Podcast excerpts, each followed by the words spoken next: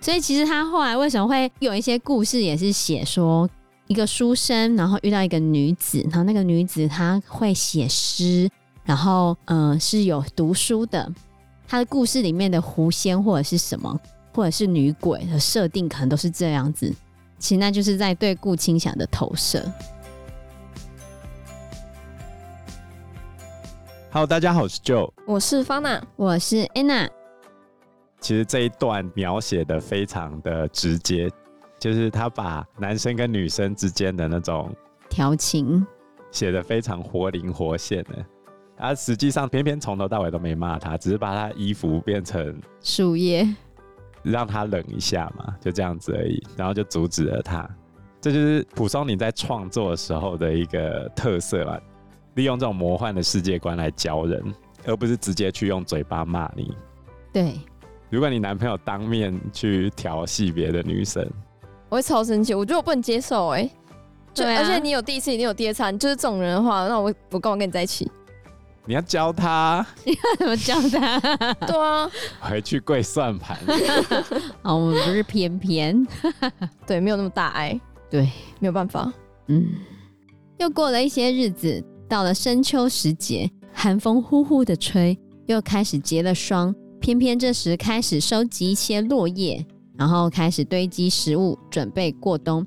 他看到罗子福非常寒冷，缩着脖子发抖，就扯过了一块头巾，然后捡起洞口的一些白云哦，白云包起来，嗯、当做棉花一样，就做了件背心。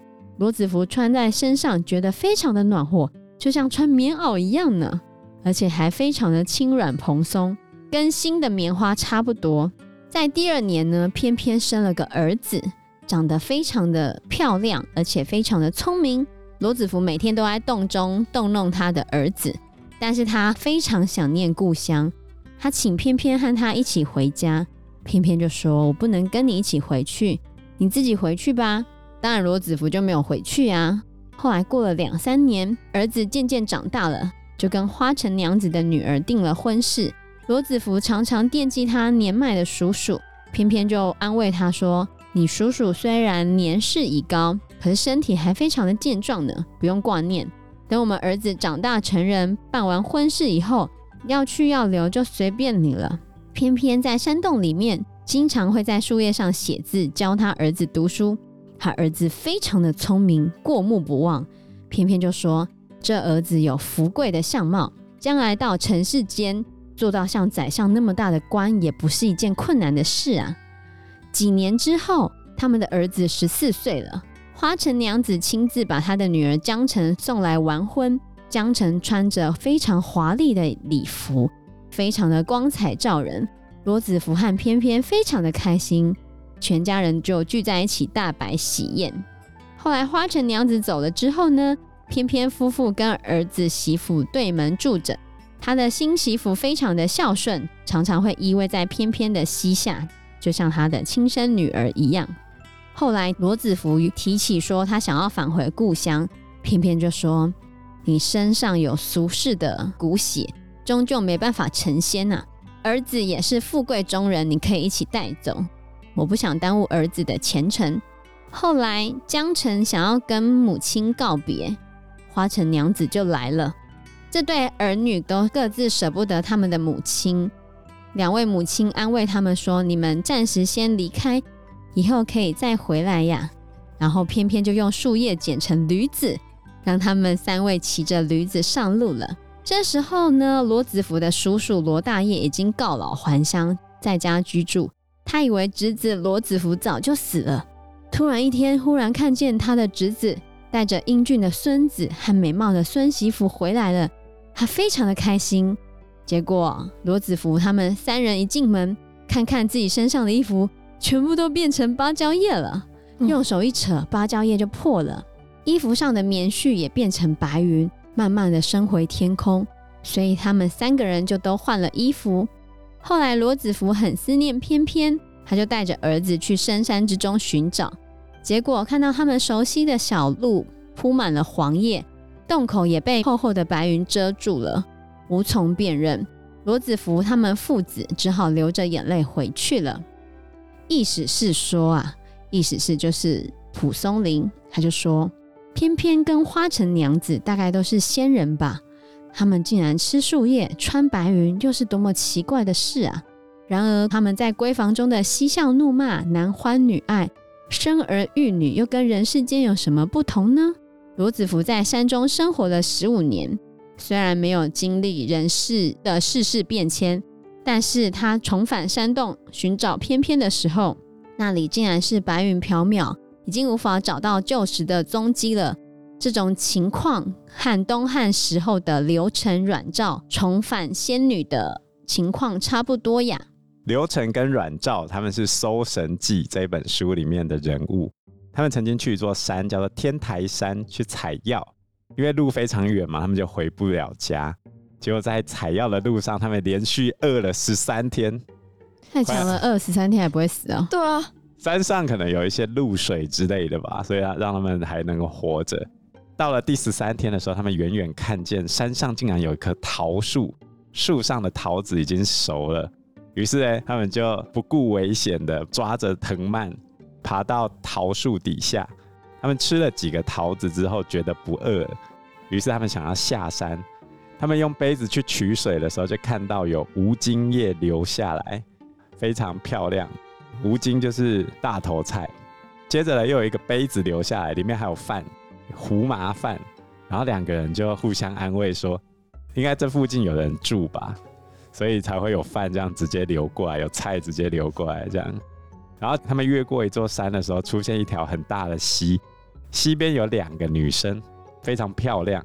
这两个女生看到刘承跟阮照拿着杯子，就笑着说：“哎，你们两位郎君怎么把刚才的杯子拿回来了呢？”刘承跟阮照都非常惊讶。这两个漂亮的女生就跟他们讲：“你们怎么来的那么晚呢？”就邀请刘承跟阮照回家。晚上的时候呢，他们两个各自到其中一个女生的床上去睡觉，就一样了。故事有点类似啊，有像。那两个女生特别漂亮，她们回味无穷啊。然后他们在那两个女生家住了十天，就说啊，她想要回家。后来这两个女生相求他们多留一些时间，啊，他们总共在那边住了半年。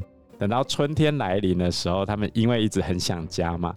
所以后来这两个漂亮女生就送他们离开，结果他们离开之后，发现整个家乡已经全部破败零落了。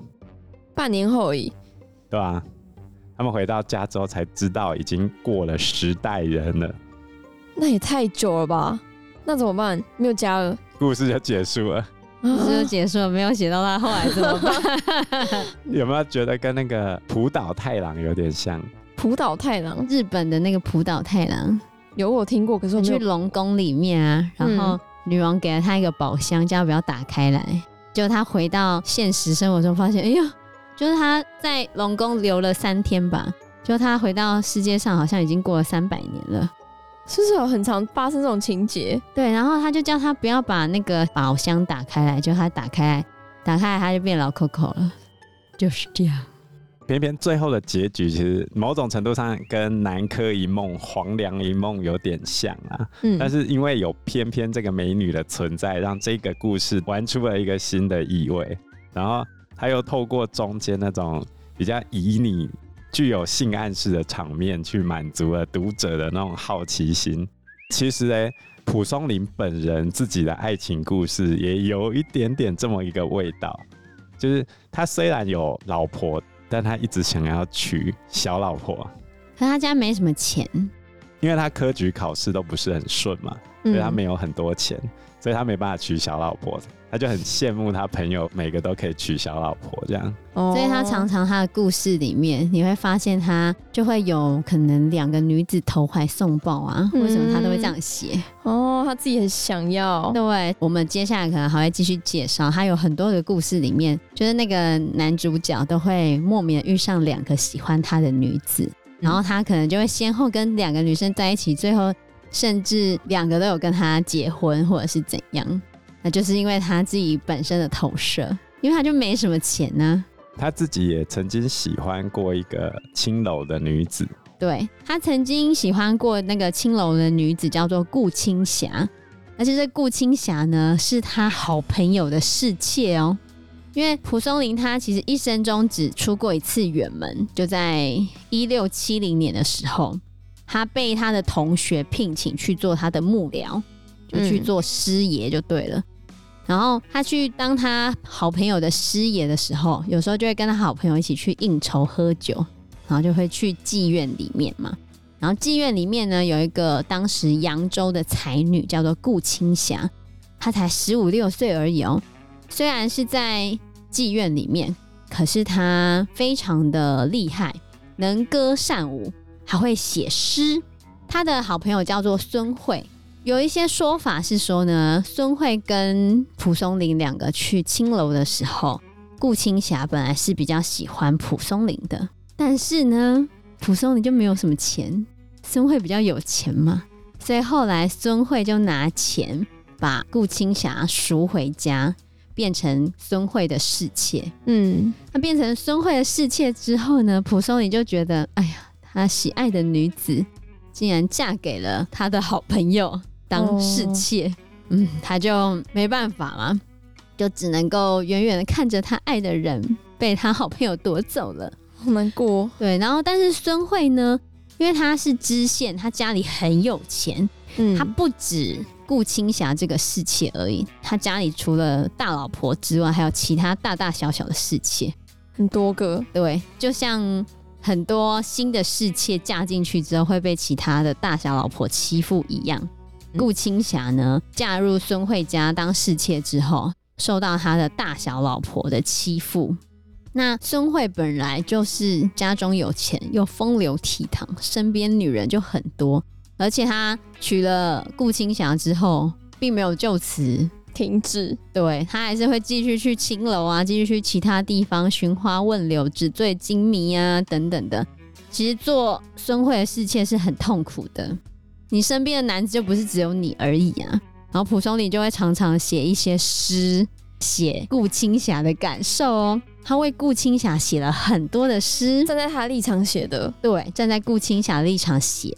然后帮他写诗给孙慧，就是可能叫孙慧要多注意他哦。对，然后后来有一次孙慧呢，他就被外派到其他的地方，但是他没有带顾青霞走，他把顾青霞留在他自己的家，然后孙慧自己上任。那时候虽然蒲松龄已经离开了，可是他还是为顾青霞写信、写诗给孙慧，就是有点在骂孙慧的意思，就对了。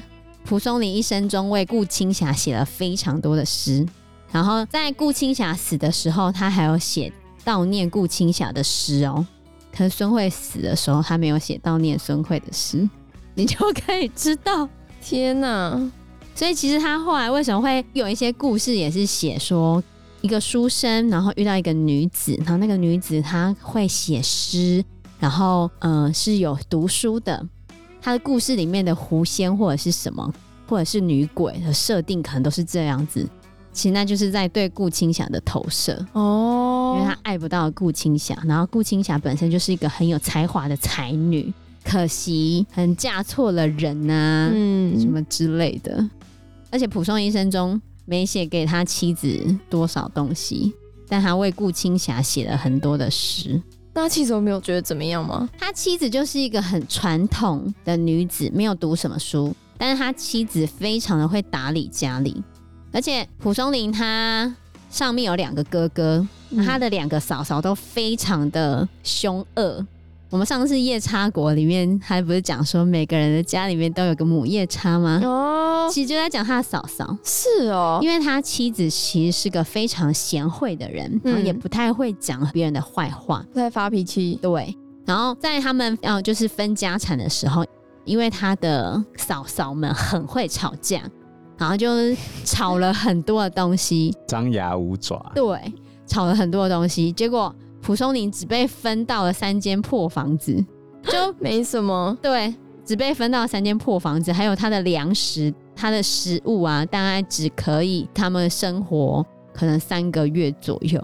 所以蒲松龄他就不得不去外面工作赚点钱，对，或者是去别的私塾当别人的老师，嗯，这样子。那他的妻子就是在家会帮他好好的照顾家里。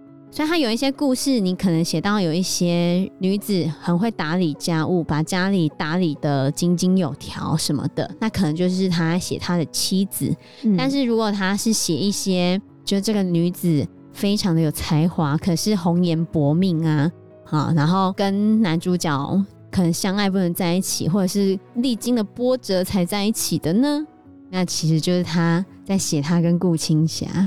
他老婆就是像那个画皮那个去救他老公，嗯，对，很像是，就是没有条件的为了他的夫君可以牺牲自己，即便很丢脸或者是怎样都没关系。所以你看，偏偏爱上罗子福之后也是同样道理啊。今天就跟他在一起，我就很宿命论的就跟他到最后嘛。嗯，就是这种传统的恋爱观念啊。要我来说的话，就是妻不如妾，妾不如偷，偷不如偷不着嘛。这是蒲松龄的价值观啊。这样孙慧知道他好朋友这么喜欢他的侍妾，他也没有说什么吗？因为反正后来蒲松龄他等于在孙慧那边当了一年的师爷，他就走了哦。因为他太生气了。对，而且他觉得看不下去。对，而且他觉得孙慧都对顾青霞不好啊，所以没办法啊，身边那么多人。对啊。所以他就看不下去离开，只是他离开之后，他中间一直都有，不就是写都要写诗给他，对，那他有给什么回应吗？顾青霞哦，不能给什么回应吧？那个啊，孙慧记载我看的都没有那个，哦、没有特别说什么，没有特别记载。对，我想说他就这么多人不缺一个，为什么不给他？应该是偷人哎、欸，我不让一个老婆给你 有。重点是他有钱啊，而且我跟你说。嗯蒲松龄他写的一些东西会写一些官场上面的事情，他有一些故事是关于官场上面的描述，嗯，很多应该可能就是跟他在孙慧旁边做了一年的师爷，然后里面看到一些官场的事物有关。哦，但是他对于一些县府的老爷不做事啊，然后有一些抱怨或者是有一些讽刺的，其实可能就在写孙慧。因为他喜欢他老婆，所以要讽刺一下他。侍妾，侍妾，不是老婆，侍妾。就没办法，他就很心疼顾青霞在孙慧家被他后面那些大小老婆欺负啊，处于水深火热之中。那他怎么知道他被欺负？是听说的吗？还是那时候他在当师爷的时候知道的？对，离开之后就不知道。在当师爷的时候他已经这样子了嘛？离开之后你觉得会比较好吗？嗯、哦，不可能呢、啊！啊，那也是没办法的。不然怎么办呢？蒲松龄就是离开孙慧之后，他还是会一直留意顾青霞的消息，一直在意前女友。像刚刚讲嘛，孙慧因为他政绩很突出，嗯、他就要前往京城工作，他没有带顾青霞，把他留在他老家嘛。嗯、然后蒲松龄就写了一组诗送给孙慧，替顾青霞帮孙慧求情，像会写什么呃，泪中未写相思字。含泪写着相思的文字啊，什么的啊。千里萧郎去未旋，我的郎君，你去得很远都没有回来。薄幸不来春又暮，天哪，类似这样子，就是代替顾青霞写东西给孙慧。顾青霞自己知道这些诗吗？是知道的，他有点感动。那他可以得到好人，但是也没办法，对你只能发他好人卡。如果有一个男生帮你写情书给你喜欢的人，你觉得这个人怎样？那我会觉得他其实真的蛮喜欢我的。我不知道他是因为什么原因，他不能跟我在一起，还是干嘛的？但是他居然愿意帮我写情书给我喜欢的人，那就代表他 care 我的快乐啊。对啊，应该是这样子吧？对啊，但是你不喜欢那个帮你的那个，没办法，我也只能发他好人卡，就是哦，谢谢你。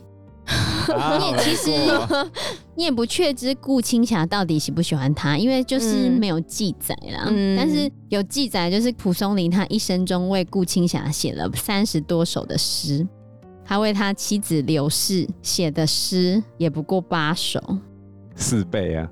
对啊，老婆真的 厉害伟大。可是他老婆已经占有这个男人啊，OK 啊？以他老婆的角度来说，他也没办法干嘛。就好像你男朋友牵着你，然后在旁边跟你讲说：“哎、欸，那个妹子蛮正的之类的。”没有，这个人心就不在你身上，为什么还要拥有他？他没有心不在你身上，他心在你身上啊。那他在看别人呢？那就不是完整的心。看别人不代表他没有爱你啊。这样太奇怪了，不行。这个概念就是你老公跟他前女友还有联络，那我要看那种联络是哪种联络？哎，因为我男朋友的确跟他某些前女友是好的，现在情况就看起来，如果是朋友的话，那我是可以接受的啊。你怎么知道看起来像朋友？我相信他，这是出于我的信任。但蒲松龄其实跟顾青霞应该算是精神上的出轨了，柏拉图式的恋爱，因为他并没有真正跟他怎样啊。就是孙慧在娶顾青霞回到他家之后，有一段时间，为什么蒲松龄会那么清楚顾青霞的事情？因为顾青霞嫁进去之后有点无聊啊，然后孙慧又不能一直陪她。他就请蒲松龄当他的老师，就教他一些诗词。哦，哎呀，是这样子哦。是的，哎呀，竟然让自己的小妾跟喜欢他的男生，这时候会从头到尾都知道他其实很喜欢顾青霞。不知道吧？不知道吧？不然他就不会允许他当他的老师。对啊，可是他到底 care 吗？他这么多人呢？那不 care 啊？对啊，对，反正孙慧后来比顾青霞早死啊。